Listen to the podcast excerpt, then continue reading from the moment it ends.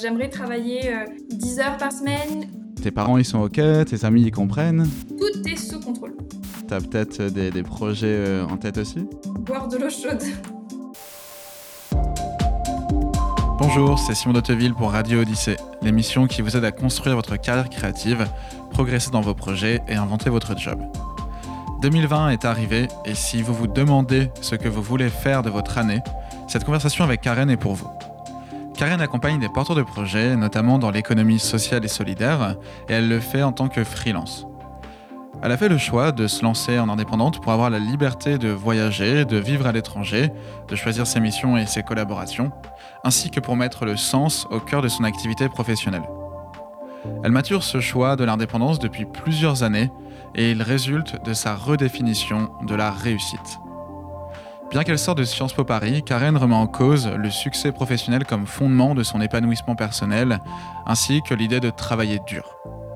Dans ce septième épisode, elle nous invite à designer notre vie autour de notre temps libre et à nous demander comment est-ce que je veux vivre plutôt que qu'est-ce que je veux faire.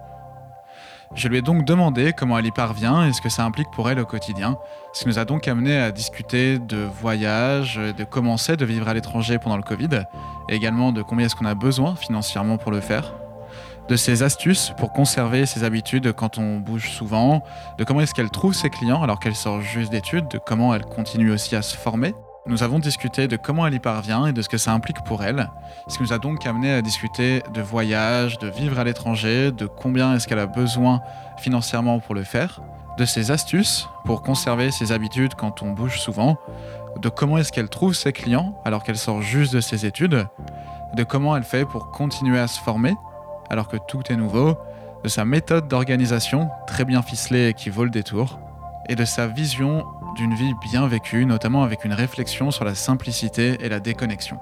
Au final, Karen nous propose une vision alternative du travail, travailler moins pour vivre plus. Une approche qui m'a beaucoup intrigué et beaucoup parlé, moi qui prône de planifier ses loisirs avant son travail, car celui-ci trouvera toujours le moyen de se faufiler dans notre emploi du temps. Un nouvel épisode donc pour lancer la deuxième partie de la saison 1, vous pourrez retrouver toutes les ressources mentionnées et des idées complémentaires dans la newsletter du podcast, dont le lien se trouve en description de l'épisode. J'en profite pour vous présenter mes meilleurs vœux pour 2021. Je vous souhaite de bien vous amuser cette année, de créer de belles choses difficiles et exigeantes, de vous dépasser et d'ajouter un énorme rocher à l'édifice de votre carrière créative. Je vous souhaite aussi une bonne écoute. Salut Karen Hello Simon Trop cool que tu viennes sur Radio Odyssée bah, merci de m'accueillir. Moi, ça me fait trop plaisir aussi de, de faire ce podcast avec toi. Mais ça me fait plaisir parce que tu vas pouvoir nous parler un petit peu de, nomadisme, tu vas pouvoir nous parler de ton lancement en freelance. Tu, tu prends une route euh, en plein confinement où tu décides de, de, voyager et même tu es juste à la sortie de tes études. Tu as fait des études euh, de, à Sciences Po Paris, si je dis pas de bêtises? Tout à fait. Et j'ai pas l'impression que ce soit un schéma super classique euh, pour, euh, pour des diplômés comme toi de partir en freelance. Bah écoute, avec plaisir. C'est vrai que d'une certaine manière, là, euh, si je regarde mes camarades de, la même promotion que moi, il y en a beaucoup qui ont continué dans, dans l'entreprise dans laquelle ils étaient, parce que j'ai fait une alternance pour la dernière année de mes études. Et la plupart ont, sont en CDD, en CDI, et je suis peut-être je suis la seule à faire euh, cette carrière euh, d'entrepreneur directement après. En tout cas, de la promotion. Après, en effet, il y a sûrement d'autres étudiants de Sciences Po qui le font. Il y en a, parce qu'on a un incubateur à Sciences Po, donc il y a forcément euh, d'autres étudiants de Sciences Po à la sortie de master qui se lancent. mais par exemple, moi, je suis dans une carrière plutôt RH, et c'est vrai que c'est peu commun. À la fin de ton alternance, pourquoi tu as voulu te lancer en freelance? C'est assez, euh, disons que c'était une évidence pour moi d'être entrepreneur depuis trois ans. Euh, c'était même avant de faire le choix de master que j'ai souhaité euh, bah, me lancer parce que c'est un peu, ça fait partie de mon identité et c'est quelque chose que même au sein de, mon, mes, de mon alternance, on m'a dit, on, y sentait cette fibre entrepreneuriale de faire d'être force de proposition, proposer de nouvelles idées. Et, j'avais depuis trois ans cette cette petite euh, germe euh, qui, qui essayait de grandir et qui se disait euh, faut vraiment que tu te lances, faut vraiment que tu y ailles. Et là, je me suis dit bah il y a plus le choix. Alors j'y vais parce que c'est ce qui m'anime le plus. J'avais même envie de le faire il y a deux ans. j'étais donc une année en Chine lors d'un échange universitaire. Et c'était la meilleure période de ma vie parce que ça m'a permis de, bah, ouais, de voir ce que j'aime faire, de me poser des questions, de prendre le temps entre bah, après deux années d'études intenses, de vraiment me poser et de me dire bon bah qu'est-ce que j'aime, euh, qu'est-ce qui m'inspire euh, et qu'est-ce que je veux faire plus tard? Parce que c'était la période à laquelle on devait choisir notre master. Et j'étais rentrée à Sciences Po dans l'idée de, de faire une carrière de diplomate mais juste parce que c'était euh, ça, ça, te permettait de voyager. Et en fait le voyage a toujours euh, quelque chose ça a toujours été quelque chose que enfin, j'ai toujours adoré ça. Avec mes parents on a beaucoup voyagé quand on était jeunes. Donc euh, bah, je me suis dit bon bah diplomate ça peut être cool. Et ensuite je, bah, quand je suis arrivée en Chine et qu'il fallait vraiment choisir le master qui permettait de faire cette carrière là je me suis dit mais en fait les cours m'intéressent m'intéressent pas tant que ça. Et et ça veut dire que je me lance encore deux ans dans euh, un enseignement top-down qui me correspondait plus. Et je me suis dit, ouais, je pense que je vais arrêter. En fait, je vais juste pas faire master ou voilà, je vais trouver une solution parce que j'ai pas forcément envie de faire dès, la troisième année ou dès mon, après la, Chine, de faire un, euh, de faire un master. Et en fait, euh, j'ai fini par faire une année de césure, donc une pause juste après ma 3 et après voir ce que je veux faire. Et, et ben là, ça a commencé en fait déjà euh, à une vie entrepreneuriale d'une certaine manière parce que c'est moi qui ai décidé de ce que j'allais faire, de, de, de, si je voulais faire un CDD d'un an ou si je voulais faire euh, euh ou lancer quelque chose, un projet, pourquoi pas. Et en fait, euh, au final, je me suis retrouvée à faire un service civique de huit mois dans une association écologique parce que voilà, j'avais aussi très très envie de retrouver du sens à ce que je faisais que ce soit bah, dans mes études, mais aussi à ce que dans, dans quelle association, dans quelle structure je voulais m'engager pour euh, bah, avoir un impact, hein, parce que je pense qu'il y a beaucoup euh, ce discours-là aujourd'hui de vouloir euh, trouver du sens à son travail pour avoir le plus d'impact. À fond, c'est quelque chose de super important et aujourd'hui, en ayant la liberté de choisir des missions qui te conviennent, de choisir de coup de où tu vis, ça t'offre plus de possibilités?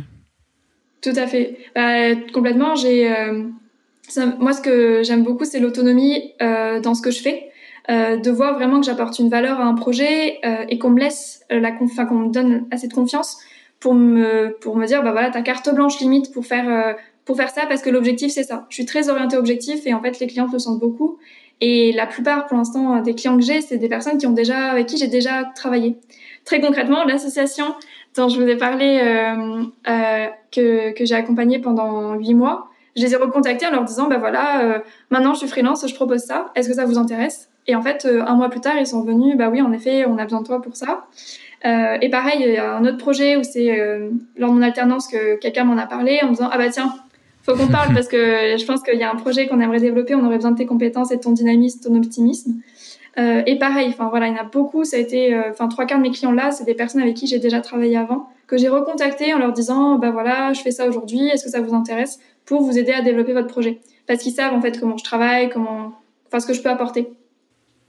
Comment tu t'es formé euh, bah déjà bon bah enfin on peut on peut pas le nier hein. j'ai été euh, donc euh, trois ans à Sciences Po en, en, pour le bachelor et deux ans en master euh, et ensuite pour tout ce qui est enfin aujourd'hui ce que je fais au quotidien disons que mes les cours à Sciences Po le contenu des cours m'a pas m'aide pas forcément mon cours d'histoire comparée de l'Europe et de l'Asie ne m'aide pas forcément à, euh, à, répondre à un appel à projet en France. Euh, et donc, euh, comment j'ai, je me suis formée, je pense que ça a été tout au long de ma vie. J'ai beaucoup, enfin, disons ce que je fais, c'est de l'accompagnement de projet. Euh, je fais un peu de prospection commerciale, j'élabore des business plans, j'aide sur la vision.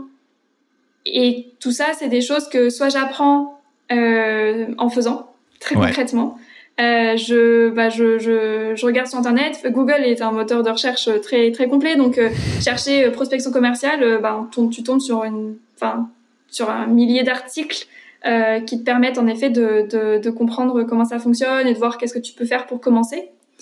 après tout ce qui touche à, je sais pas, l'élaboration d'un business plan, pareil, je savais pas comment faire.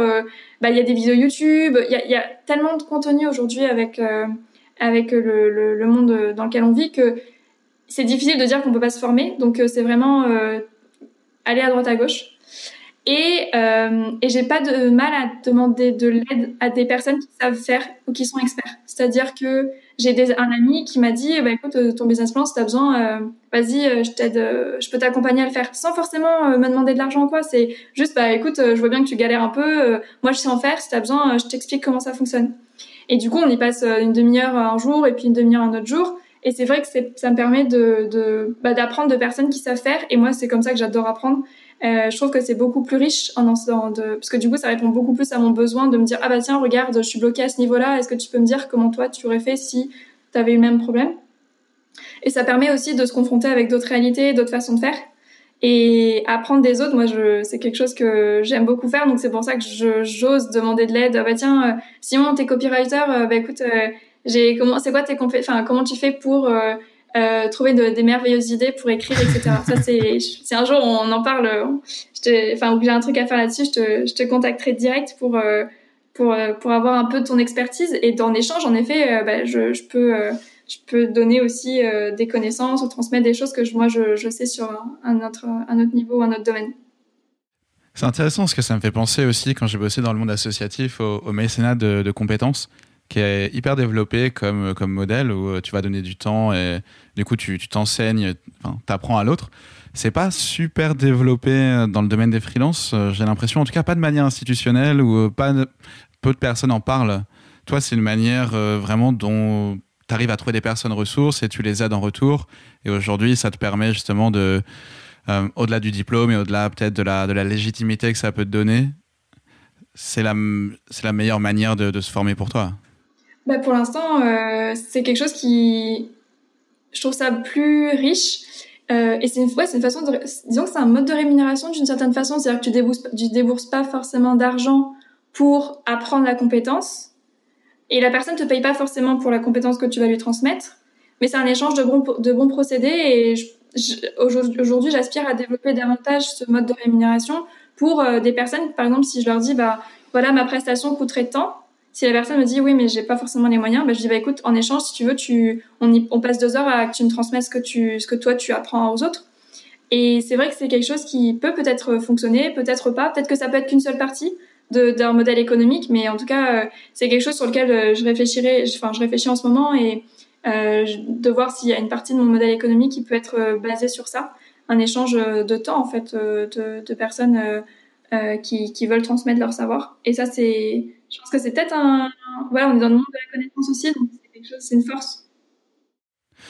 Complètement. Toi, tu as un modèle économique hybride en ce moment ou c'est principalement tu vas avoir tes revenus qui viennent de tes missions? J'ai hum, des missions euh, comme par exemple euh, accompagnement de la réalisation d'un site internet. Donc ça, c'est par exemple un devis que je fais. Euh, il y a un autre, c'est élaboration d'un business plan. Pareil, c'est un devis. Et ensuite, il y a euh, des contrats euh, pour des développements de partenariats financiers. Donc là, ça va être un pourcentage du succès, par exemple, de l'appel à projet ou du partenariat final ou du contrat signé, par exemple, quand on parle de prospection commerciale. Donc il y a à la fois du succès et des missions pour que ça puisse, pour qu'il puisse avoir une rentrée d'argent jusqu'à qu'il y ait un, un, vrai succès. J'imagine. C'est une raison aussi peut-être pour laquelle tu, tu voyages ou tu vis à l'étranger. Peut-être que ça te permet de réduire tes coûts. Euh, en fait, euh, tout à fait. J'ai une des raisons pour laquelle euh, je, je, je cherche, enfin, je, je veux voyager. Donc forcément, j'essaye plutôt que de vouloir gagner beaucoup d'argent, j'essaie d'être plus simple dans mes besoins et de véritablement bah, aller chercher ce qui est le, pas forcément le Airbnb qui coûte 55 euros au bord de la plage, mais peut-être un Airbnb qui soit moins cher et qui soit peut-être un peu plus loin, mais qui permettent d'avoir un cadre suffisamment agréable pour travailler et en même temps aller profiter euh, de la ville après. Et donc, euh, en effet, c'est un mode de rémunération qui, pour l'instant, je ne sais pas si c'est encore viable, mais euh, je, je, suis un peu à court terme, au jour le jour, et je, je verrai par la suite si ça fonctionne, mais j'y crois beaucoup et j'ai confiance que bah, la valeur que j'apporterai sera la valeur qui viendra, qui sera monétisée en retour. Ton modèle économique actuel, tu le vois évoluer plus tard. Tu as d'autres ambitions que simplement le freelancing? C'est une période de transition pour toi pour euh, peut-être échapper en fait à un job corporate qui va t'enfermer?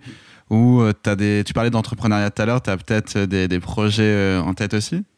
Bah grave, j'ai en fait c'est marrant que tu poses cette question. Il y a quelques jours, je réfléchissais justement à qu'est-ce qui serait le plus idéal pour moi. Et aujourd'hui, j'aspire vraiment pas à, avoir 75 000 cas par an. Euh, j'aspire à véritablement avoir euh, suffisamment pour vivre euh, de façon simple. Franchement, je me contenterais de 2000 euros net, ça me, ça me conviendrait tellement de pouvoir juste avoir ça et après de juste profiter de la vie. Et en fait, l'idée, c'est de travailler juste pour gagner juste, mais avoir vraiment un temps libre, mais de ouf. Enfin, j'aimerais travailler, je sais pas, 10 heures par semaine ou dans l'année, deux mois accumulés, deux mois et demi accumulés pour en fait après euh, juste profiter. Enfin, je veux dire, là, je vois le beau temps, euh, je à côté euh, à la plage, mais j'aimerais tellement y être et pouvoir euh, bah, profiter ou même de visiter, voir des gens, de, de faire, bah, je sais pas, apprendre la guitare, une nouvelle langue, faire du yoga, faire de, des, des, des choses autres que rester sur un ordinateur pour apporter de la valeur et en tout cas être rémunéré pour ça. Donc l'idée, c'est pas forcément de travailler plus et ensuite s'acharner pour gagner un certain montant. Aujourd'hui, il y a des, milliers d'outils pour automatiser, pour faire en sorte qu'il y ait de l'argent qui vienne euh, de façon, enfin des revenus passifs, etc. Euh, mais aujourd'hui, moi, mon modèle économique, je le vois évoluer vers, en tout cas, un, stade qu'il, qu'il a, enfin, il à un certain, on dire, montant, un seuil. Et puis après, je ferai avec, en fait. C'est-à-dire que comme ça, je travaille moins. Enfin, je travaille moins. Je travaille euh, pas non plus 35 heures par semaine vraiment, là, depuis le début de ma carrière de freelance, euh, bah là, ça fait donc j'ai commencé début septembre et depuis début septembre, euh, vraiment, je fais un mi-temps. Enfin, vraiment, si on compte en temps, euh, enfin, corporate, c'est, je dépasse pas 25 heures. Vraiment, je, je, j'ai pas fait plus de 25 heures dans mes semaines, quoi. Et j'adore. Enfin, moi, ça me, ça me convient tellement. Ça me permet de profiter de, des gens qui sont autour de moi et de faire plein d'activités à côté. Et euh, bah, ça me permet de voyager, parce que j'ai aussi pas envie de passer 8 euh, heures derrière mon écran euh, toute la journée, quoi. Je te rejoins beaucoup sur cette vision où, en fait, tu mets euh, ce qu'on va appeler les loisirs plutôt avant le travail. Et c'est une vision que, que, je partage beaucoup avec pas mal de, de, simplicité, que ce soit dans les outils que tu utilises, dans ouais, en fait la simplicité dans tout, pour pouvoir te permettre ouais, de faire des activités qui, qui t'épanouissent. Bah, l'idée, c'est vraiment de faire euh, plus avec moins et de se dire, euh, bah, les passions, c'est aussi important que, que, que ça aide à la créativité hein, d'une certaine manière. Ça permet de libérer de l'espace au cerveau pour trouver de nouvelles idées et pour euh, faire de nouvelles choses. Et moi, je sais que j'adore, j'adore faire mon emploi du temps le dimanche soir pour la semaine avec justement ah bon bah tel jour je vais faire telle activité, puis je ferai ça, et puis je ferai ça, bah tiens on part dans une nouvelle ville, bon j'aimerais découvrir ça, j'ai envie de découvrir telle ville, j'ai envie d'aller dans tel tel endroit, et, euh, et, après faire mon travail, me dire ah bon bah dans ce cas-là si j'ai envie de faire ça, le matin peut-être que ça peut bien travailler euh, tant d'heures, se mettre sur le côté, euh, et après commencer à, à bouger quoi. Ça me fait rêver, là, dans ma chambre de, de confiné où je fais juste du yoga, dans mon salon.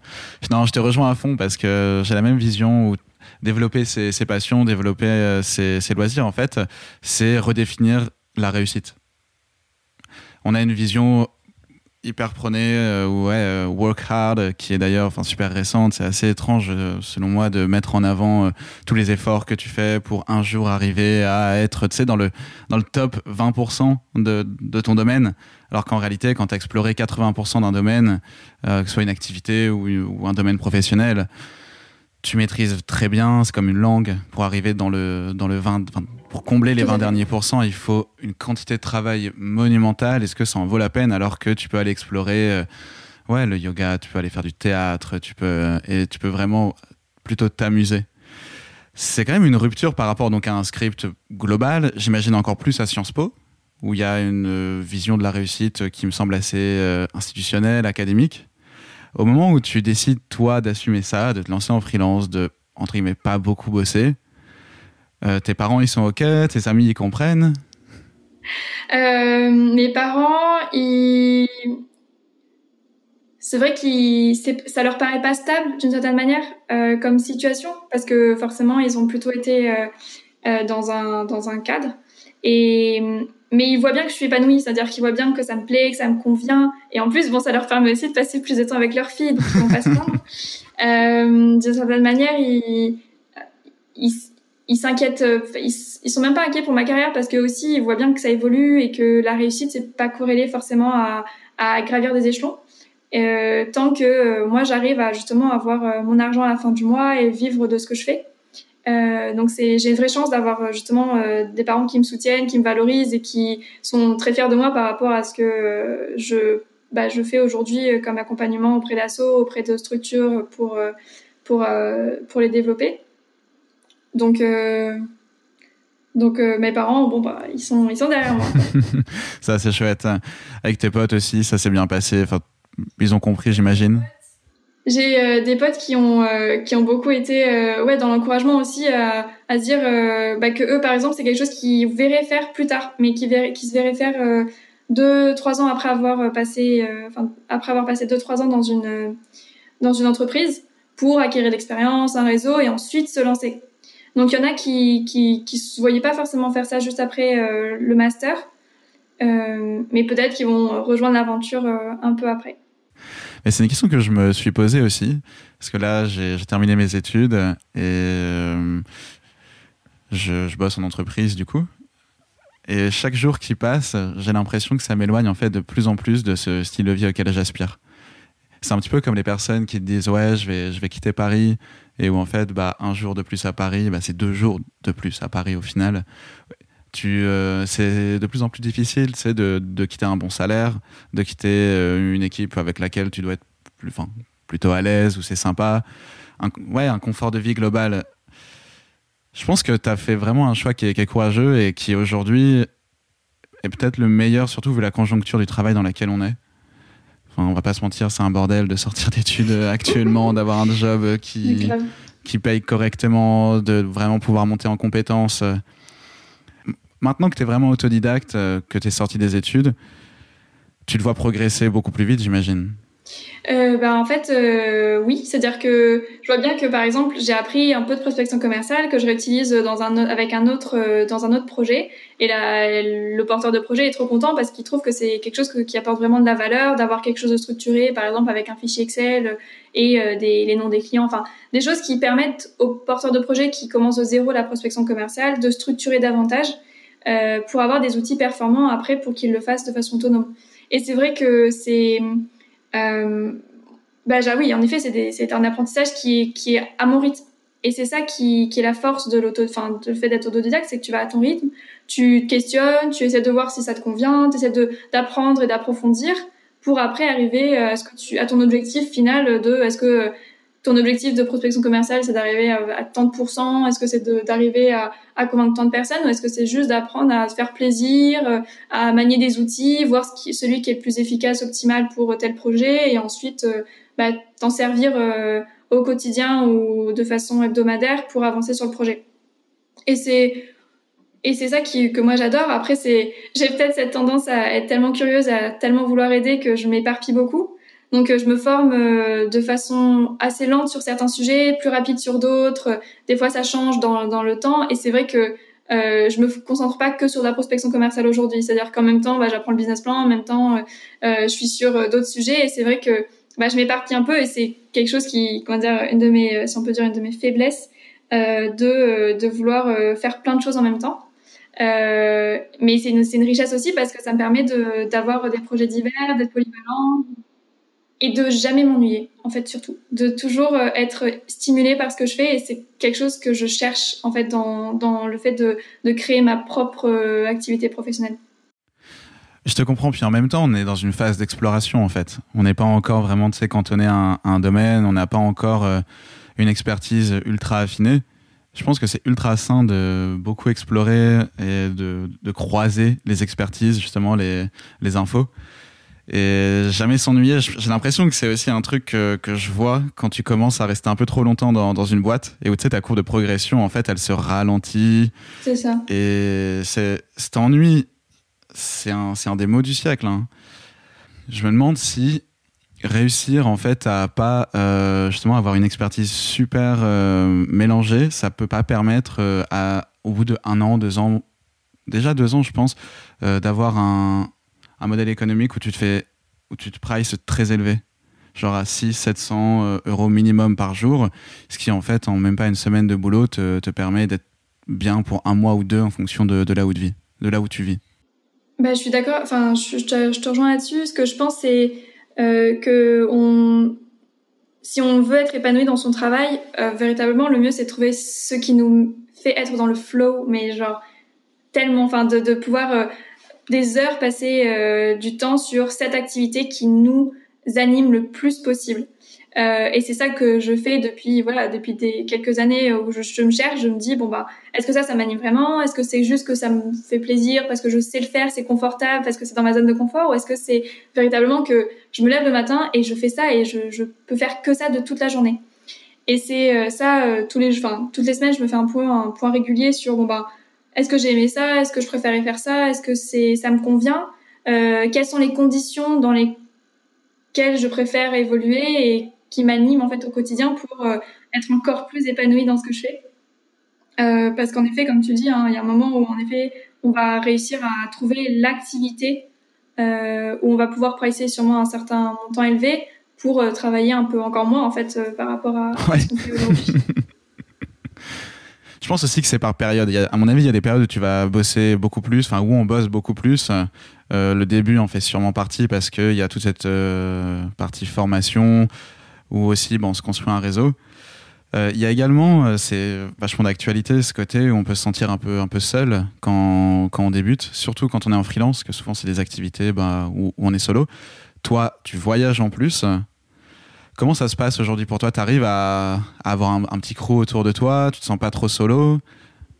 Ouais, enfin je Déjà, c'est vrai que j'ai du mal avec le, mot solo entrepreneur parce que bah, je suis constamment en, contact avec mes clients et j'ai même trop d'appels en fait, je trouve dans ma dans mon emploi de temps. Et moi, c'est ça me suffit en fait d'avoir euh, des appels euh, avec mes clients euh, au quotidien, enfin quotidien, d'en avoir quelques-uns dans la journée parce que ça me permet de me sentir embarquée. Et ça me permet même de me sentir euh, engagée véritablement dans ce que je fais parce que c'est ça qui me fait vraiment euh, activer la roue pour euh, me mettre pour me pour faire les, différents anim, enfin faire les différentes actions pour les projets. Et en fait euh, même voyager solo c'est pas quelque chose qui qui me fait peur parce que ok tu vas peut-être faire le voyage en train le voyage en je sais pas en métro seul d'une certaine manière mais quand tu arrives quelque part tu fais forcément des rencontres tu fais forcément des rencontres de personnes différentes différents, pardon, différents. Tu, tu vas dans une auberge jeunesse, euh, tu peux échanger avec les gens. Et ça, ça me convient en fait de, de quand je voyage parce que du coup, tu prends des contacts, tu les revois dans d'autres pays, ils t'invitent chez eux. Et ça, c'est, c'est, moi, je trouve que c'est ça qui fait la richesse d'un, d'un voyage. Ah, je peux que être d'accord avec toi là-dessus. Comment tu arrives à, à bien bosser quand même en bougeant? Déjà, tu bouges assez souvent? Où tu restes? Super challenge. C'est vraiment euh, c'est le, le truc le plus challengeant pour moi euh, de trouver justement ce rythme de travail en fonction du lieu. Donc euh, là, donc les trois derniers mois, j'ai beaucoup trop bougé selon moi. C'est-à-dire que j'ai je bougeais tous les trois quatre jours. Euh, c'était pour des raisons différentes. C'est-à-dire que c'était pas euh, je décide de voyager et je fais euh, trois jours ici, trois jours ici. C'était plutôt je vais voir une, un ami, je reste trois jours. Je vais voir un autre ami, je reste trois jours parce que c'était les temps de disponibilité de mes amis. Euh, et en fait, euh, t'as même pas le temps de, de profiter parce que tu, tu fais ton sac, tu défais ton sac, tu refais ton sac et c'est beaucoup trop euh, rapide. Donc là, j'ai testé euh, trois semaines à un endroit deux fois. Et en fait, euh, c'est beaucoup plus agréable en fait de rester euh, trois semaines. T'as le temps de reprendre un peu des marques, de retrouver euh, le, un quartier, de trouver peut-être des cours de, de sport, de danse, de yoga, de quelque chose pour pour garder une petite routine. Et c'est ça en fait qui qui qui qu'il faut faire. Moi, je, je suis en train de construire ça, c'est une routine que je garderai véritablement à n'importe quel endroit dans lequel je me trouve. Euh, j'ai commencé par exemple ce matin à, à au lieu de faire un, une séance de yoga euh, de 20 minutes seule, c'est plutôt de prendre une vidéo YouTube euh, et de la faire en fait euh, tous les samedis matins pour euh, avoir euh, pour garder cette routine parce que c'est hyper important pour moi de, de prendre soin de son corps.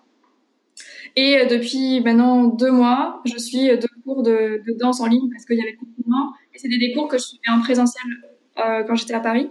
Et donc là, vu qu'ils sont passés en ligne, bon, je me suis dit euh, autant que je les je rejoigne vu que je suis, c'est possible pour moi. Euh, et, et c'est difficile de trouver son rythme, d'autant plus que, par exemple, j'ai arrêté d'aller dans des auberges jeunesse, tout simplement parce ouais. que les gens sont pas du tout dans euh, l'optique de, bah, de travailler et de voyager. Ils sont plus dans l'optique de voyager. Donc, leurs journées sont tournées autour d'activités de bah, sortie à la plage, dans une autre ville, des visites. Euh, et c'est vrai que dans l'espace commun, c'est difficile de travailler. Et généralement, dans les auberges jeunesse, vu que c'est des dortoirs, t'as pas forcément ton bureau. Donc l'idéal, c'est d'avoir. Euh, moi, du coup, j'ai commencé à prendre des Airbnb, euh, ce qui fait que ça a fait augmenter le, le, budget, on peut pas se mentir. Donc, faut réadapter et ce, faut que je recalcule des choses au, mois le mois pour voir euh, ce qui me convient le plus en termes de, de, de logement. Euh, mais, euh, mais sinon, bah voilà, en fait, c'est ça, c'est que je me suis vraiment laissé l'opportunité de tester. Juste après mes études, de me dire, bon, bah voilà, en fait, je vais juste tester la vie. Peut-être qu'il y a un moment où je reviendrai à, à, vivre à un seul endroit. Je pense pas bientôt. Mais en tout cas, je pense que euh, je, me suis, je me laisse le temps de, de pouvoir euh, euh tester différents rythmes de, de, de, voyage, différents endroits, savoir euh, qu'est-ce qui me plaît le plus pour euh, en fait concentrer euh, mon énergie là-dessus et faire en sorte que je reproduise euh, ces conditions-là, cet environnement de travail dans d'autres dans d'autres lieux. Avant de creuser les habitudes dont tu parles, est-ce que tu pourrais nous donner un budget indicatif pour, pour ta vie de nomade en ce moment? Euh, Tu veux dire combien est-ce qu'aujourd'hui, je, sur combien d'euros de, de, je vis aujourd'hui? Ouais, c'est ça, tu sais, entre les logements, les activités que tu vas faire, euh, les voyages sans doute, des trucs que j'oublie. Euh, c'est assez dur euh, de dire parce qu'il y a eu plein de choses qui ont évolué. J'ai beaucoup été hébergée chez des amis aussi euh, pendant les premiers mois parce que bah, je rentrais sur Paris et qu'on me disait ah bah tiens viens héberger chez moi, vas-y je te donne les clés, euh, tu fais ce que tu veux etc. Donc euh, ça c'est merci à tous les amis d'ailleurs qui m'ont permis de faire ça. ce qui fait que c'est difficile d'évaluer, mais je pense qu'on peut vraiment ah oui parce que aussi en termes de de budget pour les les transports, je je j'essaie je fais pas enfin je peux faire du stop comme je peux prendre le train ou faire du blablacar euh, donc il y a un, un, poste de coût qui peut vraiment varier d'un mois à l'autre mais disons que je pense que je peux vraiment en sortir avec 1200 euros euh, en fourchette très très large. Euh, de manière ouais. je pense que c'est parce que après je me fais à manger je donc je suis pas euh, à manger tous les jours dehors euh, et après, euh, ouais, 1200 euros, je pense que c'est possible avec euh, le mode de vie que j'ai actuellement. Ouais, c'est hyper cool avec un SMIC, tu vis, tu vis bien. Hein. Bah ouais, je pense. Hein. Enfin, je, en tout cas, moi, je le vis bien. non, je te pose cette question parce que c'est un. Je, je, suis, je commence à préparer ce, ce, style de vie aussi pour 2021, commencer à. à bien, à, on va se retrouver sur les routes. à tous les coups, j'en suis sûr. Je suis sûr dans le sud de l'Europe euh, quand, quand, le printemps arrivera. La Grèce? Direction la Grèce, ouais.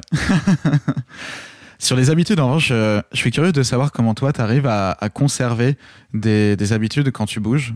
Euh, parce que, je sais pas, en un an, tu vois, j'avais habité dans euh, bah, une douzaine d'endroits. Et en fait, au début, j'y arrivais. Mais au bout d'un moment, j'étais obligé de constater que j'avais plus d'énergie, en fait, avec mes habitudes. Elles avaient explosé.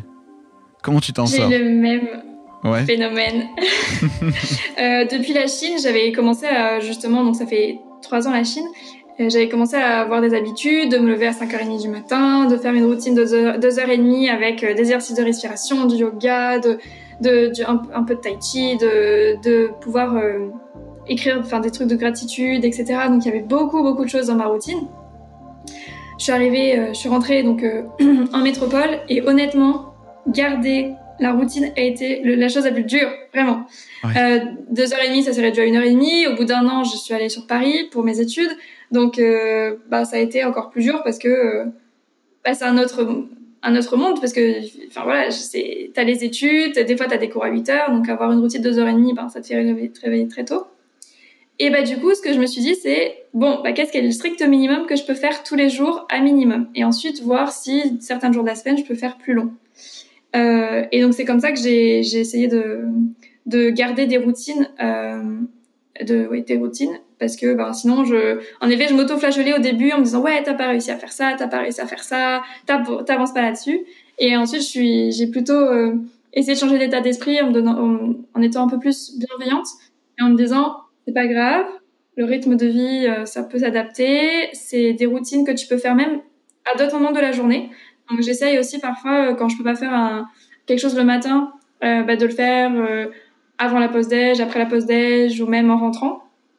Et j'essaie d'adapter, en fait, de me dire bon, bah, est-ce que je suis dans une énergie pour faire tel exercice et j'essaye, je vois. Donc je teste, je teste. vraiment, je pense que être dans ce jeu et dans cette expérimentation pour se dire bon bah qu'est-ce qui fonctionne le plus pour moi, c'est beaucoup plus euh, léger à, vivre que euh, se dire ah mais t'as pas réussi à faire ça, t'as pas réussi à faire ça. Et j'étais comme ça avant. Et aujourd'hui, euh, j'essaie de chercher la simplicité de manière générale dans la vie pour me dire bon bah qu'est-ce qui est simple pour moi aujourd'hui? C'est vrai que ce moment où tu passes du je, dois faire ça, de la culpabilisation quand tu le fais pas, plutôt à l'expérimentation, le jeu, et quelque part, tu sais, une, une minimum euh, variable euh, routine. ça, ça fait trop la diff aussi, ouais. Parce que tu sais que tu vas faire les choses, en fait. Tu as cette sérénité de, OK, bah, je veux prendre soin de, de, moi, par exemple, que ce soit autant mental, enfin, pour mon hygiène mentale que pour euh, mon hygiène corporelle, physique. OK, bah, je veux faire un footing par semaine, je veux faire du yoga quatre fois par semaine parce que je pense que ça va me permettre de bien me renforcer musculairement, ma, ma souplesse et tout en fait, juste tu le fais parce que c'est un jeu. C'est vrai que ça, je pense que c'est quelque chose, tu vois, dans les conseils de développement perso qui, euh, dans lesquels on est. Ouais, qui manque de fou. Bah, il n'y a pas du tout cette, cette dimension euh, axée sur l'expérimentation et on est beaucoup plus sur bah, toute cette veine du, du Miracle Morning. Ouais. Où en fait, de toute manière, c'est pas viable de, de, te lever à 6 heures du matin et de faire une heure et demie euh, de tai chi et puis ça respecte même pas forcément ton, ton rythme personnel, tes, tes cycles. Tu as, les moments où tu es plus ou moins en forme que d'autres. Je suis d'accord avec toi qu'avoir ce, ce côté minimum, ok, bah, euh, je, sais, je, sais, que moi, c'est la méditation, ok, je médite un quart d'heure. Et ensuite, euh, bon, bah, je bois un café maintenant ou dans deux heures et euh, je vais commencer à bosser maintenant ou je vais plutôt bouquiner.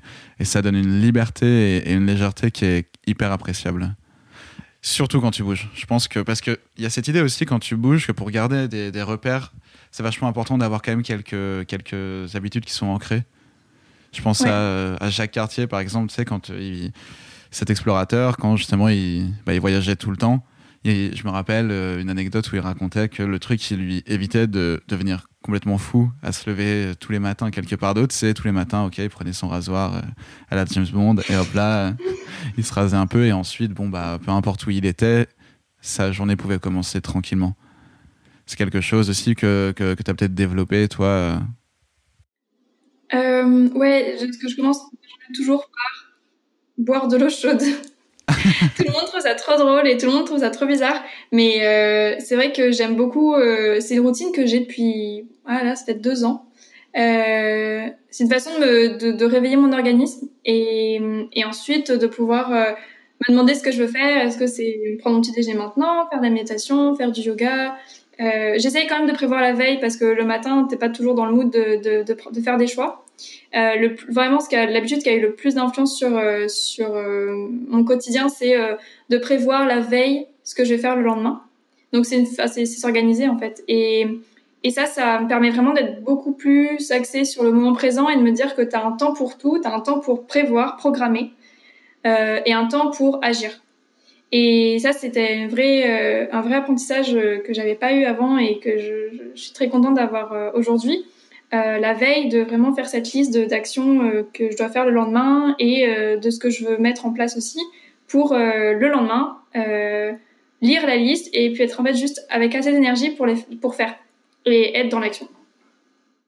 C'est vrai que ça te permet d'avoir un, bon équilibre du coup entre ta, ta, vie perso, ta vie privée, tes aspirations, la flemme.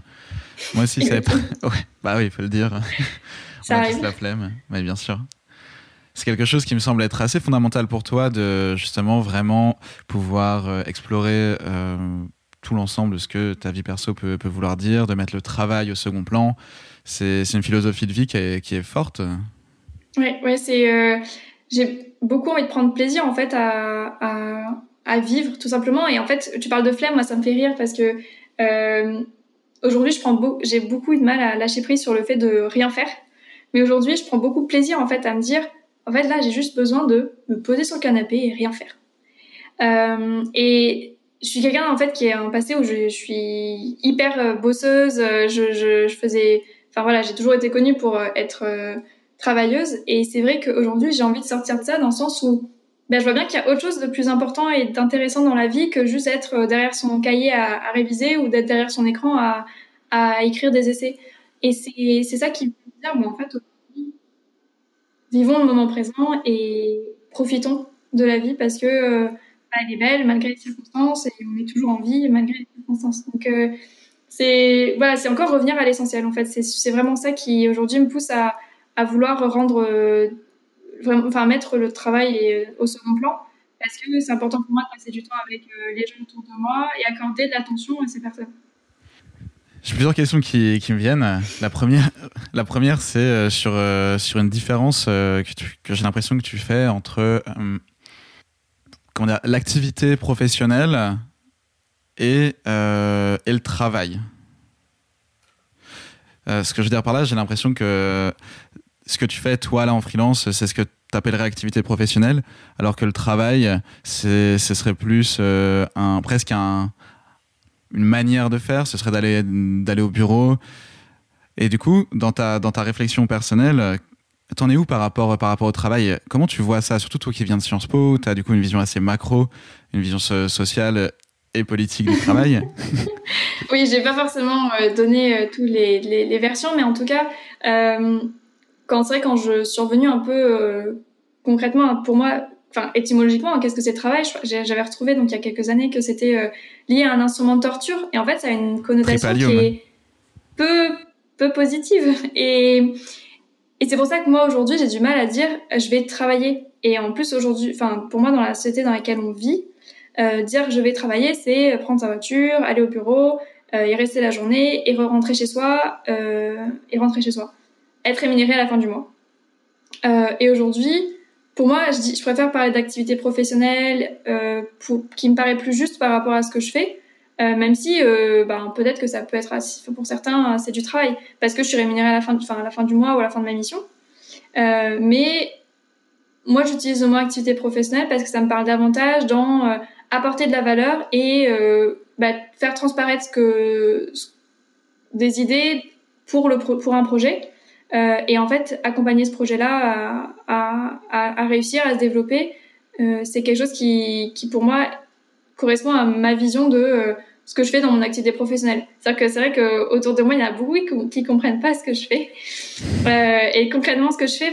Donc, euh, je, bah, j'essaie de donner des exemples concrets. Donc, je vais sur mon ordi, j'ouvre mon document Excel, je vois est-ce qu'il y a des relances à faire ou s'il y a des mails à envoyer.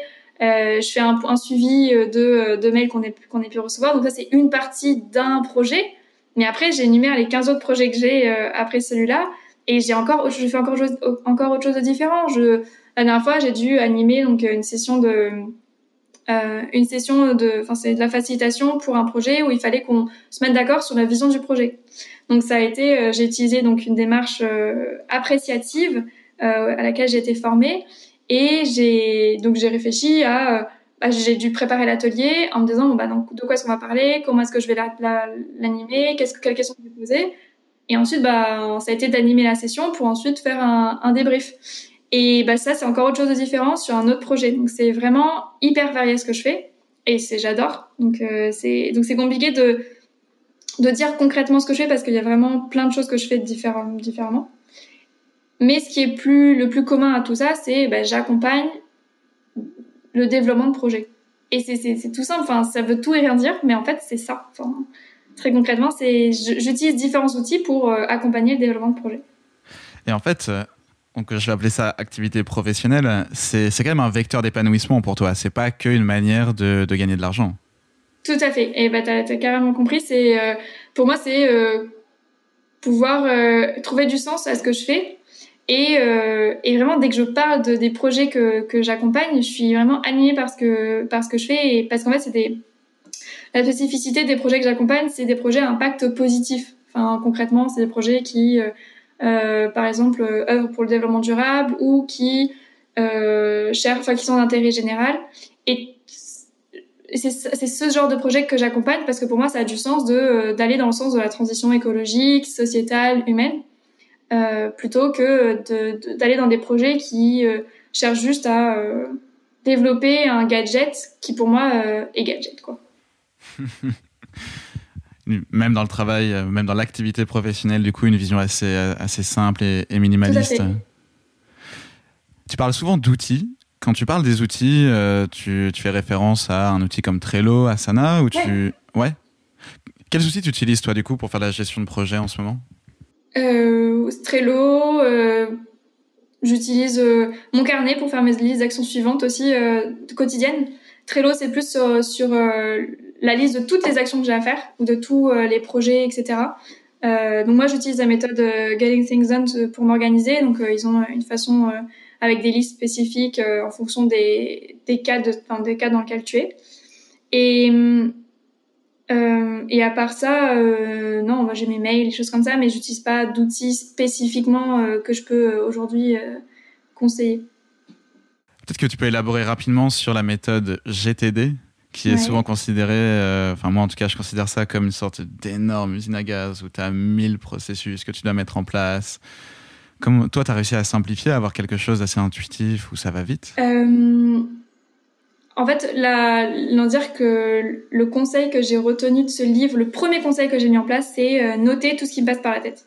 Donc c'est véritablement le fait de, dès que tu as une idée ou dès que tu as une chose que tu as besoin de faire, imagine tu es en train de faire la vaisselle et on te dit, et que tu as une idée qui te vient qui est de dire ah ouais, faut trop que je regarde les vidéos de euh, ou le podcast voilà conseillé par Simon. Bon bah je vais le noter. Bon, je vais arrêter la vaisselle, je vais le noter peut-être. Euh, mais au moins ça m'est sorti de la tête. C'est-à-dire que ça va pas me rester coincé euh, quelque part dans la tête et je sais que c'est ailleurs sur un système écrit, sur un ordi, etc. Pour en fait quand je fais ma revue hebdomadaire, donc c'est comme ça qu'ils appellent ça. Donc c'est toutes les semaines, tu es censé reprendre tous les post-it que tu as mis à droite à gauche, toutes les notes que tu t'es fait sur ton tel pour te dire où est-ce que je le range pour savoir à quel moment, enfin pour avoir le bon moment, euh, quand est-ce que je vais le ressortir. Euh, donc en effet, ça demande un peu de temps de pouvoir, on va dire, euh, maîtriser cette méthode. Euh, mais moi, ça a été euh, quelque chose qui m'a beaucoup servi ces dernières années, de déjà pouvoir être plus libre d'esprit par rapport à des choses que tu dis, ah, faut pas que j'oublie de faire ça. Mais en fait, si tu un bon système qui te le rappelle au bon moment, ben c'est top. Donc, euh, la méthode, euh, si je devais la simplifier, euh, bah, franchement, si, voilà, le conseil, s'il y a des gens qui, qui connaissent pas du tout, c'est vraiment de noter tout ce qui vous passe par la tête euh, pour après euh, trouver une façon de vous organiser, de faire des listes, mais par catégorie. Par exemple, dans, dans, GTD, euh, ce qu'ils proposent comme catégorie, c'est bah, quand tu es sur Internet, tu fais ta liste. imaginons que c'est une action regarder un podcast bah, tu as besoin d'Internet, donc tu mets sur ta liste Internet. Si c'est, euh, par exemple, quand, es, euh, quand tu dois passer des appels, bah, toute ta liste de personnes à appeler, c'est dans ta liste appel. Ensuite, tu as ta liste courses. Donc, toutes les choses où tu dois te souvenir qu'il faut que tu achètes le PQ, le dentifrice, bah, ça va sur cette liste-là. Et comme ça, dès que, par exemple, tu vas te dire, ah bah tiens, euh, là, je vais faire une course, je vais passer à la poste, ben, tu récupères ta liste de courses et peut-être que tu auras le temps de passer faire tes courses en même temps parce que c'est sur le chemin, par exemple. Euh, et c'est ça, il y y a d'autres catégories et en fait, ça aide beaucoup à se dire. Donc, c'est-à-dire que quand je suis sur mon ordinateur, toutes les choses que je peux faire, c'est juste la liste euh, sur Internet ou sur l'ordinateur. Euh, et tu pourras pas faire la liste course quand tu seras euh, quand tu seras forcément euh, sur ton ordi. Et c'est pour ça que les listes d'actions suivantes, euh, il les catégorise. parce que c'est vrai que c'est bête quand tu as ta liste de, de la journée où tu as six trucs, ou dans, dans les six trucs, tu as deux trucs où c'est écrit acheter du PQ et l'autre c'est euh, téléphoner à telle personne. Et en fait, tu as deux des trucs que tu vas relire souvent, mais en fait que tu pourras pas faire au moment où tu les parce que les, les quatre autres trucs, c'est des choses que tu peux faire sur, euh, sur Internet. Euh, donc c'est s'encombrer l'esprit pour pas grand-chose. Voilà, donc il y, a, bon, y a plein d'apprentissages hein, sur ce livre. Là, je n'ai pas forcément résumé de la meilleure façon, donc je conseille euh, soit de, de, de regarder des, vidéos sur Internet, soit de lire le livre. Moi, c'est très drôle que tu poses la question sur GTD parce que c'est le livre que j'ai emmené ce, cette, ces vacances avec moi. Enfin, ces vacances. Ce voyage avec moi. Là, j'ai mon livre GTD que j'ai relu la semaine, il y a dix jours pour euh, me replonger dedans, revoir comment je peux perfectionner euh, le système que moi j'ai mis en place pour apprendre encore davantage à optimiser, à optimiser mon organisation. C'est vrai que là-dessus, moi, j'ai pas mal utilisé le, le bullet journal. Ouais. Qui est en fait simplement un journal où tu vas faire des entrées avec des, avec des, petits, des petits dessins qui, permet de très vite recenser aussi euh, toutes les idées. L'avantage, c'est vrai que ça tient dans un carnet, ça prend à peu près 5 minutes à faire. Mais si vous êtes du style ouais, très organisé, assez carré, je vous conseille GTD. Il y a un petit peu de, temps de mise en place. À côté de ça, je vais pas mentir, quand je lève les yeux, en fait, au-dessus de mon bureau, j'ai à peu près 50 post-it. Donc, euh, ouais, qui me permettent de, sortir. C'est une pensine, en fait. Un petit peu comme Dumbledore. Et là-dessus, je te, je te rejoins. Et en fait, ça a une autre, une autre vertu. Dis-moi ce que tu en penses. C'est que ça permet d'être vachement focus, euh, concentré sur une seule chose. Quand tu bosses, tu vois, si tu arrives à mettre beaucoup d'intensité et à pas être distrait, je pense que tu es plus créatif, euh, tu avances beaucoup plus vite, bref, tu es plus productif. C'est quelque chose aussi où, euh, quand je bouge souvent, perso, j'ai du mal. Ça revient à la discussion de tout à l'heure sur euh, ouais, comment tu fais pour bosser. C'est quelque chose que tu arrives facilement à, à, créer, tu vois, une petite bulle comme ça, même quand tu es dans une nouvelle ville que tu connais pas. Encore une fois, c'est compliqué. Ça revient à la question du cadre de travail. C'est vrai que euh, le deep work, j'ai pas dépassé deux heures, je pense, euh, de deep work depuis euh, que j'ai commencé à voyager. Parce qu'en effet, c'est compliqué euh, par rapport au cadre de travail. et c'est vrai que j'ai repris en fait le livre GTD parce que j'ai senti que les premiers mois, j'avais du mal à m'organiser comme si j'avais vraiment un, bureau chez moi dans lequel je revenais tous les soirs. Euh, c'est pour ça que j'ai recommencé à, à, relire certaines parties, à me dire bon, bah, dans quelle mesure est-ce que je peux l'adapter à mon mode de vie euh, actuel. Et pour l'instant, euh, bah, voilà, j'essaie de reprendre les petites habitudes de, euh, en effet, toutes les semaines, de récupérer les, les actions que j'ai mis à droite à gauche, en, que ce soit sur mon téléphone, sur mon carnet, pour savoir qu'est-ce que j'en fais. Est-ce que j'en fais un projet? Est-ce que je laisse dans une poubelle? Est-ce que je laisse dans ma liste un jour peut-être? Est-ce que est-ce que je l'active quoi? Et quelle est l'action suivante par rapport à ce projet-là? Et, et j'ai recommencé à être hyper productif, enfin vraiment, euh, enfin hyper, peut-être que je, en tout cas à me sentir productif comme avant euh, et à sentir que les choses avançaient. Alors que euh, des fois, ben, enfin je, sais pas ce que tu fais de tes post-it, mais moi en fait, ça, je pense que je serais anxieuse de voir 50 post-it sur mon bureau devant moi. Euh, parce qu'il y a beaucoup de choses où tu sais pas où est-ce que ça en est. Et moi, c'est quand je relis par exemple des, des, listes de choses à faire où je vois qu'il y a un projet, tu sais pas trop quel, à quel stade il est, ça me, bah du coup, ça reste encore euh, pending, enfin genre en, en, cours dans ta tête. Et c'est euh, bon, ben faut que j'en fasse, faut que je, je, fasse un sort avec ce, ce, ce projet-là. Alors je t'avoue qu'en fait, il y a beaucoup d'idées qui sont notées et qui me sont très utiles quand je suis en, quand je suis en panne. Je sais pas, par exemple, tu vois, là, euh, pour ce que j'écris, j'ai une quinzaine de post-it avec, euh, avec euh, des débuts de, big ID, tu vois, d'idées vraiment puissantes qui sont à la fois spécifiques et générales. Et ça me permet, je passe vite fait, par exemple, dessus, j'en lis une et je me dis, ah tiens, je commence avec une feuille, je me dis, ah tiens, un petit peu du style mind map, j'ai cette idée au centre. par exemple, si là je prends le premier, il y a euh, une idée sur le fait que le bonheur collectif est beaucoup plus euh, épanouissant que euh, le bonheur individuel. Ça, pour moi, c'est une idée qui est très puissante et je vais pouvoir autour nouer, enfin, pardon, le lier avec, avec d'autres idées. je suis sûr que si je prends un autre post-it, ça, va me donner, ça va me donner une autre idée. Par exemple, ici, sur le passage d'amateur à professionnel, bah, en fait, ces deux idées, tu peux, tu peux les matcher très vite. Et c'est à ça que ça me sert personnellement de noter toutes mes idées à aucun moment, c'est des idées qui sont développées, qui sont, euh, qui sont en fait accomplies en entier. Donc là, c'est intéressant ce que tu dis. Euh, pour euh, l'adapter, en fait, oui, pour l'adapter à la méthode GTD, disons que, les post-it que tu as, c'est pas des projets. Les post-it que tu as, si tu, si tu utilises, on va dire, le vocabulaire donné par David Allen, c'est tes références, c'est des dossiers de référence et tu pourrais limite avoir un dossier papier où c'est écrit carnet d'inspiration. Et en fait, tu mettrais tes post-it dedans et dès que tu manquerais d'inspiration, tu l'ouvrirais pour trouver des idées. Euh, c'est comme par exemple quand tu as trouvé un restaurant super sympa que tu veux le garder, mais c'est pas une action suivante, c'est pas c'est pas un projet, mais c'est quelque chose que tu veux garder en référence euh, pour le moment où tu voudras retourner dans ce restaurant-là, donc tu mettras dans la liste restaurant. Et et en soi voilà, c'est pas c'est pas tu vas pas faire d'action suivante avec ces post-it, si j'entends bien. Mais en tout cas, toi, tu vois que tu gagnes vachement de temps à, t'organiser de cette manière-là, malgré le temps passé à réunir toutes les notes euh, accumulées. En fait, au-delà du temps gagné ou même de l'impression d'avoir gagné du temps, c'est plus avoir un esprit plus clair et plus, comme tu disais, focalisé sur euh, des choses plus, plus essentielles, de se dire, bon, bah, je sais que ça, c'est traité quelque part et que ça, et que ça reviendra au bon moment. C'est-à-dire que je pourrai, hmm. au bon moment, revenir sur ce projet-là euh, sans que me dire que je suis en retard. Donc c'est vraiment se dire tout est sous contrôle. Voilà. Un petit peu de mal à, lâcher prise, tu disais. Oui, c'est ça. Du coup, ça aide beaucoup. Enfin, moi, ça m'a beaucoup aidé à me dire ah bon bah c'est bon, tout est tout est au clair. Euh, je sais où est-ce que j'en suis dans chaque projet et puis euh, bon bah on, va déjeuner. je, je, peux m'asseoir sur mon canapé à rien faire en me disant bah c'est le bon moment pour euh, pour lâcher prise quoi. Quand tu fais rien, t'es pas sur les réseaux sociaux? Ça, c'est si, ça, ça m'arrive souvent. Hein, de, enfin, je, on va pas se leurrer. Hein, c'est c'est encore euh, compliqué pour moi de, de vraiment me dire, bon bah, je, quand je fais rien, j'ai pas, ça m'arrive de consciemment me dire, alors là, pas de réseaux sociaux. Euh, mais quand t'es dans la, dans l'inconscient et que tu fais dans l'automatisme, si si, je prends mon téléphone et puis, euh, et puis je, je scrolle un peu. Mais c'est vrai que de plus en plus, euh, je scrolle moins. Et je pense que ça vient aussi du fait que mon mode de vie me convient de plus en plus. Donc forcément, je fais ce qui me, convient le plus.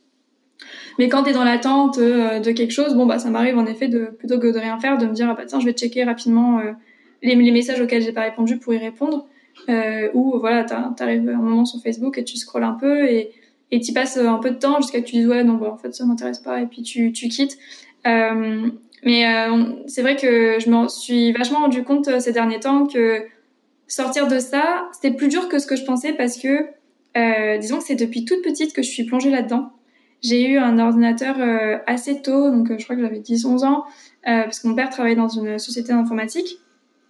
Et, et c'est vrai que derrière, être derrière un écran, en tout cas derrière un, un ordi, c'est quelque chose que, ouais, je, je, je, je, me suis limite née avec, quoi. Donc aujourd'hui, c'est vrai que c'est d'imaginer des journées sans écran, c'est compliqué. Et j'ai beaucoup euh, fait de journées euh, ces dernières années où je me disais, bah tiens, aujourd'hui, euh, voilà, je vais laisser mon écran de côté, je vais pas, je vais pas l'allumer, je vais laisser mon téléphone de côté, et ça fonctionne. C'est-à-dire que j'arrive pas si difficilement que ça à trouver d'autres activités, donc à aller voir des amis, à jouer au volet dehors, à lire, à, ouais, à profiter de, de faire autre chose, même si c'est pas mon quotidien, quoi. J'aimerais que ce soit plus ancré dans mon quotidien de me dire, bah en fait, t'as des gens qui ont pas d'ordi et qui font et qui s'en sortent très bien. Euh, mais moi aujourd'hui, c'est vrai que c'est, je suis beaucoup dans, euh, bah oui, voilà, le téléphone. J'ai ma liseuse, j'ai euh, mon ordi, j'ai mon ordi de parce qu'il est mon outil de travail aussi, et mon téléphone est aussi mon outil de travail. Donc c'est vrai que le soir, j'essaie de déconnecter, euh, de déconnecter, euh, on va dire après la journée de travail. Mais c'est vrai que bah du coup, ça veut dire que si je veux répondre à des messages d'amis, bon bah il faudrait que je le fasse avant de déconnecter d'une certaine manière, alors que j'ai passé toute ma journée euh, à répondre à des mails, à répondre à des messages ou à travailler euh, euh, derrière mon ordi. Donc c'est vrai que, bah voilà, encore une fois, c'est une question d'équilibre, de trouver, de trouver le, le, le, rythme juste qui me convient pour, bah, pour être, pour me sentir bien par rapport à ça. Mais je pense que là, de toute manière, on met le doigt sur la plus grosse addiction, peut-être avec le sucre, du moment. Ah plus que la cigarette. Je me rappelle de témoignages de personnes qui euh, avaient arrêté de fumer et qui étaient en train d'essayer de se désintoxiquer en fait des, des, réseaux sociaux et plus largement des, euh, du smartphone, enfin, ou au moins des applications qu'il y a dessus, et qui disaient que c'est mais mille fois plus difficile. Et euh, je sais que perso, je suis en train d'essayer de faire ça aussi en ce moment, avec le, avec le confinement en France, tu vois, passer justement la possibilité de, de, de se plonger dans des activités diverses et variées c'est hyper difficile. Et, le pire, c'est que c'est même pas notre faute parce que les applications sont euh, pensées et designées pour nous voler notre attention. Mais je suis absolument convaincu, dis-moi ce que tu en penses, que justement pour mener vraiment une, une vie de qualité, avoir cette capacité à se concentrer déjà sans se, distraire en permanence, sans avoir ces allers-retours, et euh, à rester sur euh, un seul fil de pensée, c'est peut-être une des clés dont on discute pas du tout euh, enfin dans le développement personnel ou euh, plutôt la, même la, santé mentale. Hein. Ça fait euh, ouais pareil trois ans que je suis aussi très consciente de ça et que j'ai ben, suivi le mouvement de Time Well Spent de Tristan Harris, je crois, qui parle de ça, hein, de ce côté où tu, tu les, les applis sont designés pour, pour prendre notre attention. et c'est à la fois, c'est vrai que c'est difficile, mais c'est une vraie discipline que de se dire, bah, en fait, euh, il faut sortir de ça et euh, ça nous apporte pas forcément autant de bien que ce que l'on pense. Et c'est pour ça que j'ai forcément diminué aussi euh, les, les, on va dire les réseaux sociaux sur lesquels je suis, euh, bah, j'ai pas Twitter, enfin j'ai pas Instagram. C'est des choses que j'avais euh, peut-être créé une fois et puis bon bah ça m'arrive d'y retourner une fois l'an euh, pendant euh, je sais pas quelques heures, mais c'est quelque chose où j'ai pas au quotidien. j'ai au quotidien j'ai j'ai Facebook, Messenger. Après t'as tous les tous les, les outils de messagerie instantanée, WhatsApp, Signal, choses comme ça. Mais c'est vrai que j'ai vraiment voulu éviter d'aller vers des applications qui permettent pas forcément, qui m'apportent pas grand chose euh, ou même de me dire, bah, en fait, il y a un moment où on peut pas toutes les avoir parce que sinon, justement, bah, tu passes, tu fais que passer du temps là-dessus. Ça me fait penser à Cole Newport euh, qui euh, parlait dans son bouquin Digital Minimalism. En fait, il, nous incitait à nous poser la question non pas qu'est-ce que cette appli va m'apporter, mais qu'est-ce qu'elle va m'enlever? Parce qu'en fait, chaque minute qu'on va passer sur une appli, sur l'ordi, c'est une minute qu'on passe pas du coup euh, avec nos proches, qu'on va passe pas euh, à faire une activité qui peut être vraiment épanouissante. Et c'est curieux parce qu'on n'a plus du tout ce, rapport à la. On, on, questionne plus la technologie qu'on met dans notre, dans notre vie en fait. Ouais. C'est. Euh, je pense qu'il y a aussi. Le, ouais, faut. C'est marrant les questions euh, qu'ils posent et c'est vrai que je pense qu'il y a la question aussi de se dire à quoi ça me sert et, et quel quelle est l'utilité pour moi dans ma vie de d'avoir cet outil? Par exemple, si je me pose la question pour Messenger, parfois il y a, bah, je me dis ça me permet de garder contact avec des amis ou de de reprendre contact avec des personnes que j'ai rencontrées à tel endroit, etc. Et de me dire bon bah, est-ce que c'est essentiel, est-ce que c'est c'est euh, est-ce que c'est vraiment utile, est-ce que ça me permet de vraiment être dans le moment présent? Et c'est une vraie réflexion que à avoir pour bah, se dire est-ce que est-ce que j'enlève, est-ce que je la garde, est-ce que j'essaie de passer moins de temps?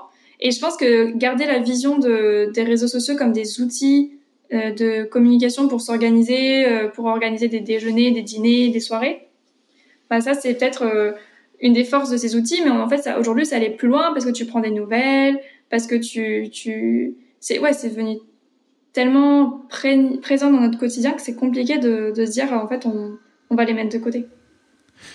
Si on essayait de résumer tes, tes grands principes pour bien vivre, à la sortie de ses études, quand on a envie d'être libre et d'avoir du sens dans sa vie. Ça donnerait quoi? Euh, bah, Le mot simplicité, c'est vraiment quelque chose que je, je, mets en avant de plus en plus, de me dire, bon, bah, qu'est-ce qui est le plus simple pour moi? Euh, Après, il y a l'amélioration continue, de se dire, bon, bah, est-ce que ça me convient vraiment? Est-ce que euh, comment je ferais pour améliorer davantage? Qu'est-ce qui marche Qu'est-ce qui fonctionne vraiment pour pouvoir amplifier? Euh, ça, c'est vraiment deux, comment dire, deux choses clés que j'utilise vraiment euh, de façon très très régulière de, dans mon quotidien. Je suis beaucoup à me poser des questions. Hein, je pense qu'on l'a compris à travers à travers ce podcast. Euh, le retour à l'essentiel. Donc c'est tout ce qui touche au minimalisme. Hein, c'est se dire bon bah qu'est-ce qui est vraiment important pour moi? De, de passer du temps avec mes proches ou de faire d'avoir du temps pour moi et et de pouvoir prendre plaisir à, à faire ce qu'on fait. Sur ces mots, je te propose de passer à la, à la dernière partie du podcast. J'ai trois petites questions pour toi. Dis-moi. La première, est-ce que tu, tu aurais une, est-ce qu'il y a une ressource vers laquelle tu, tu reviens fréquemment, euh, tu sais, un type de contenu, peu importe lequel, euh, que ce soit un film euh, ou un poème. Euh, alors j'ai, je pense à un, un, un livre que j'ai lu il y a trois ans aussi, c'est euh, l'art de la simplicité, euh, ou comment, c'est comment vivre avec moins et euh, mais vivre plus. Et c'est vraiment un livre qui m'a beaucoup ouvert les yeux sur justement bah, qu'est-ce qui, qu'est-ce qui est important, qu'est-ce qu'on veut garder dans notre vie par rapport au fait qu'on vit dans une société, comme on l'a bien compris, qui, qui nous sursollicite, dans laquelle on est dans une infobésité, etc. Donc c'est, euh, moi j'ai trouvé que ce livre m'a beaucoup appris et c'est vrai que ça m'arrive de, d'y retourner.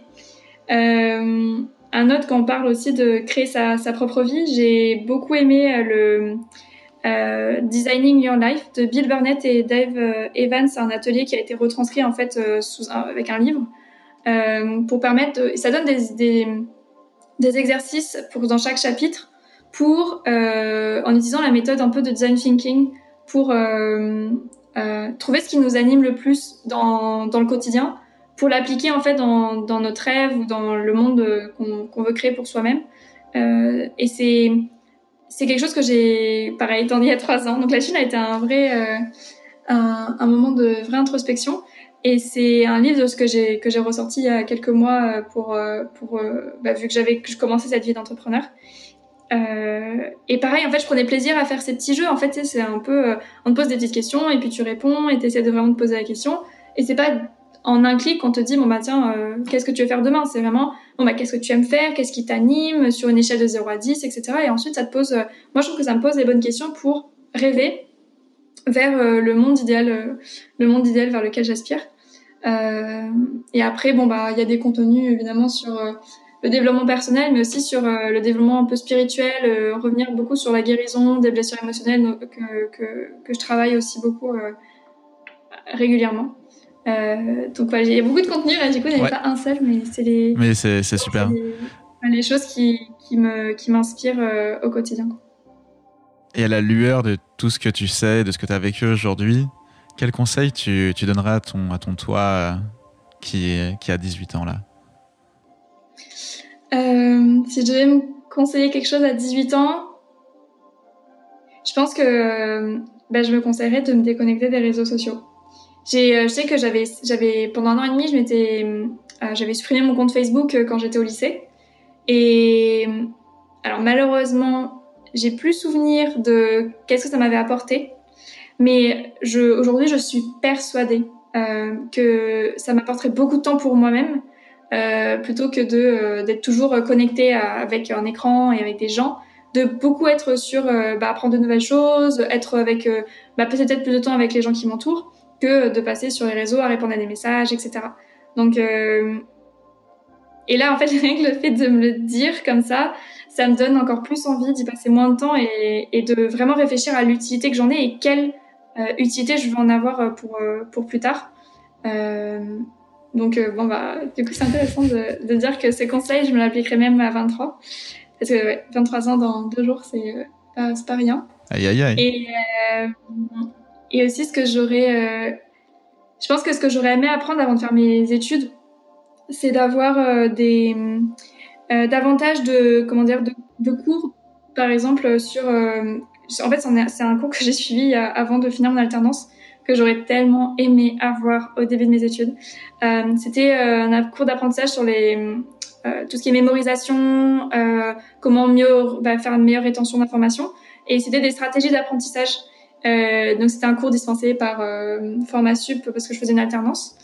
Et, et en fait, ça m'aurait tellement aidé à, à, mieux comprendre et à, à, passer moins de temps en fait à bosser pour mieux retenir. Euh, et ça me fait penser à une vidéo de euh, Marty Lobdell, euh, Study Less, Study Smart. Et c'est vraiment l'idée de, de, vraiment, c'est peut-être le 80-20, hein, c'est juste l'idée de bah, comment est-ce que je peux faire pour passer moins de temps à, à, à travailler pour en fait que ce soit plus, fait de façon plus intelligente.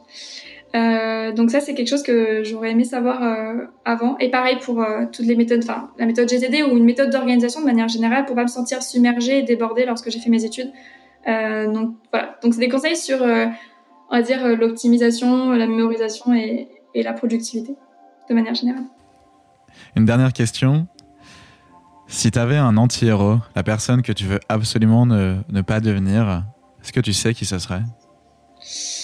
Un anti-héros euh, Bonne question, c'est euh, une question hyper dure parce que j'ai toute tendance à, à, me en tout cas m'entourer et, me concentrer sur des gens qui, qui m'inspirent. Donc, euh, je pense que il y a des parts de Elon Musk que j'aimerais pas être. euh, le côté travailler dur pour réussir, c'est pas, c'est pas comme on a pu le comprendre, je pense tout le long du podcast, c'est vraiment pas euh, le c'est vraiment pas mon moto. Euh, et, je pense que l'ambition démesurée, c'est vraiment pas quelque chose qui, m'inspire non plus. Enfin, d'avoir d'être ambitieuse. Ouais, c'est. Mais de façon, ouais, je, je, viserai pas, euh, je viserai pas la lune, quoi. Donc euh, il y a ça, et puis il y a aussi le côté euh, compétition. Moi, je suis vraiment dans plutôt la collaboration que la compétition. Euh, donc c'est ouais, si aujourd'hui je devais décider qui je voudrais pas être, je pense que je voudrais être Elon Musk. tu me parais bien parti euh, pour ne pas le devenir. Je te remercie Karen d'avoir pris ce temps pour venir euh, dans Radio Odyssée. C'était un vrai plaisir de, discuter avec toi. Bah, toujours aussi euh, passionnant de pouvoir échanger en effet sur ces sujets-là. Merci beaucoup. Si on veut te retrouver, où est-ce qu'on peut te, te retrouver? Euh, donc pas sur Twitter ni Instagram. Voilà. donc euh, bah il y a euh, Facebook, donc Karen Bale, donc K-A-R-E-N, Bale, B-A-Y-L-E. Et après, j'ai un site internet qui est en cours de, qui est en cours de développement, donc karenbale.fr. Ok. Très simple. Et puis, bah, j'ai mail, hein, karen.bale.gmail.com si vous voulez. Super. Pour, euh, ouais. Super, tout sera dans la newsletter. Merci beaucoup. Hâte de la lire. Merci beaucoup, Karen. Merci Simon. Ciao. Ciao. Si cet épisode vous a plu, le meilleur moyen de me le montrer consiste à laisser une note sur Apple Podcast. Ça aide vraiment à faire découvrir Radio Odyssée. Je vous encourage aussi à rejoindre 300 autres créatifs et créatives dans la newsletter Odyssée dont le lien se trouve en description de ce podcast. Un chaleureux message de bienvenue vous y attend et c'est là-bas que vous pourrez creuser des idées complémentaires sur la créativité pure, la gestion de carrière et de sa santé mentale quand on crée. Il me reste à vous remercier d'écouter Radio Odyssée et à vous donner rendez-vous dans deux semaines pour un nouvel épisode avec Axel Roy, peintre et dessinateur professionnel aux multiples casquettes. D'ici là, je vous souhaite de belles heures à créer et à vous perdre dans vos sources d'inspiration. C'était Simon Dotteville pour Radio Odyssée.